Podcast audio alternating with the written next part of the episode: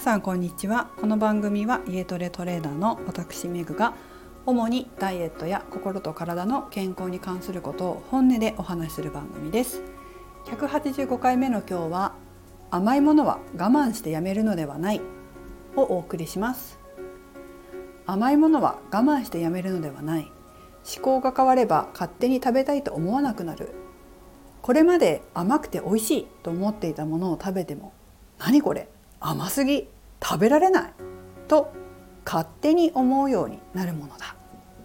これはですね今日パーソナルトレーニングの生徒さんと話したことなんですこちらの生徒さんは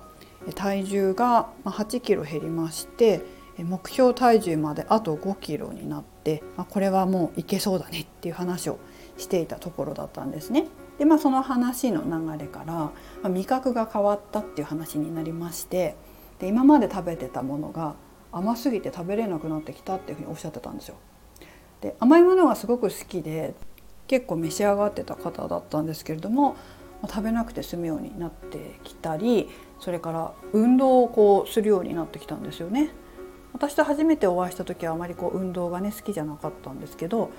まあ、思い返してみれば昔は運動が好きだった体を動かすことが好きだったっていうことを思い出したりとかそれからまあそこからですかね水泳を始めたりしてたんですが、まあ、冬になってプールやってなくなっちゃったんで最近ランニングしてるみたいなんですよ。それもこう1日だけ行ったとかじゃなくて結構コンスタントに、まあ、1ヶ月ぐらい行ってるみたいでこう、まあ、チェックするわけですよねどんな運動をしたかとかっていうのを確認させてもらうんですけどジョギングとかってしょっちゅう書いてあってで筋トレも週2回ぐらいするようになっててびっくりしてます。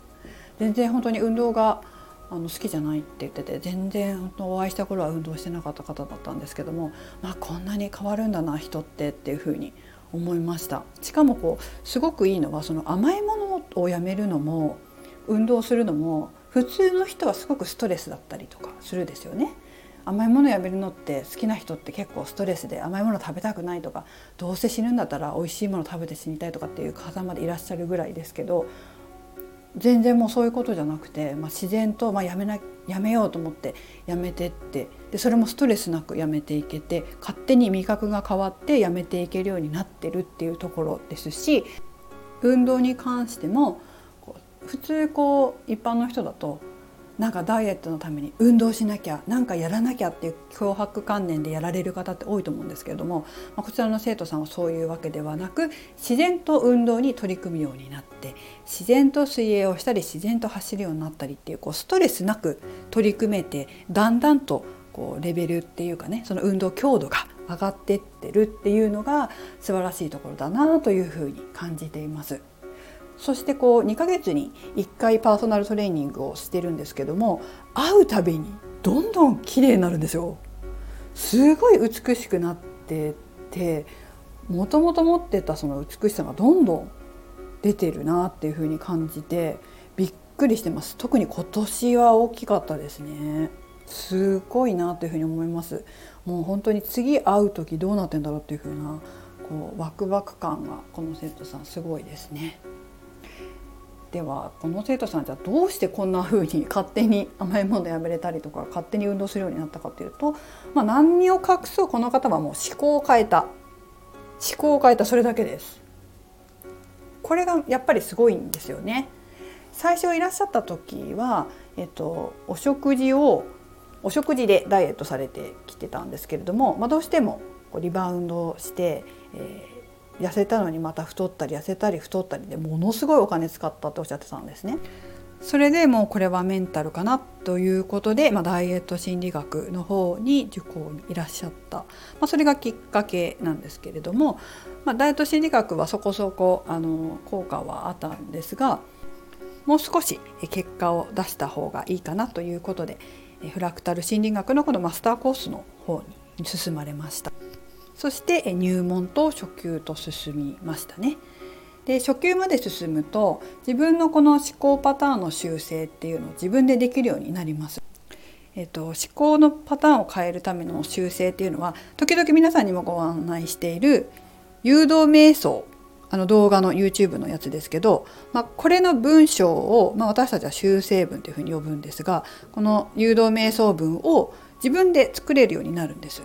でまあ、それ作れるようになっても自分でやらないと効果はもちろんないですけれどもちゃんと積極的にこの生徒さんは自分で思考パターンを変えるためにご自分で自分で作って読んでらっしゃるということでどんどんと思考が変わって味覚も変わってきたというふうになところです。その効果が面白かったのはですねコーヒーも飲めるようになったっておっしゃってました。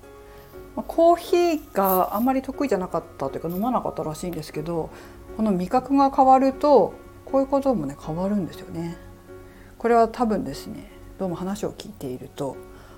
親の厳しさが愛だったっていうところを腹落ちして実感されたということと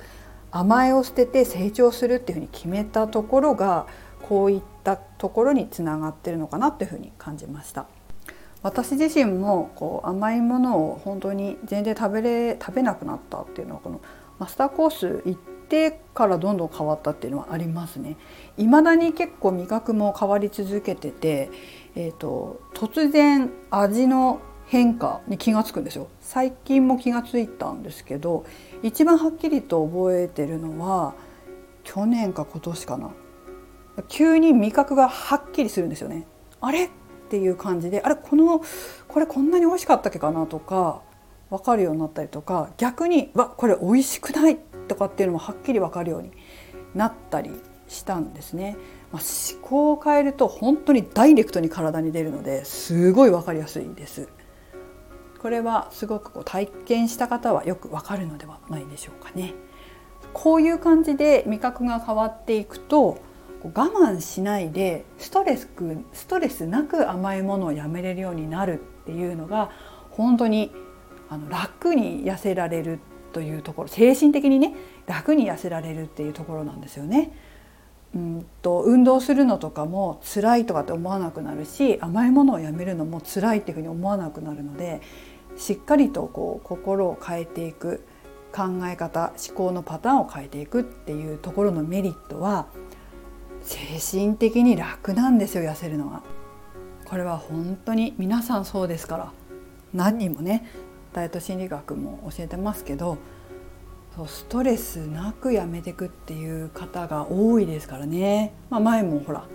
コラボでお話しした須藤さんなんかもねそうですけどとにかくストレスなくいろんなものこうダイエットを邪魔してるものをやめてダイエットに必要なことができるようになってくるっていうところが本当にすごいなと思います。もし皆さんの中でも我慢しないでストレスなく甘いものをやめれるようになりたいっていう方は是非ご相談ください。URL はいつも解説のところに貼ってありますのでそこからねホームページなどご覧になってください。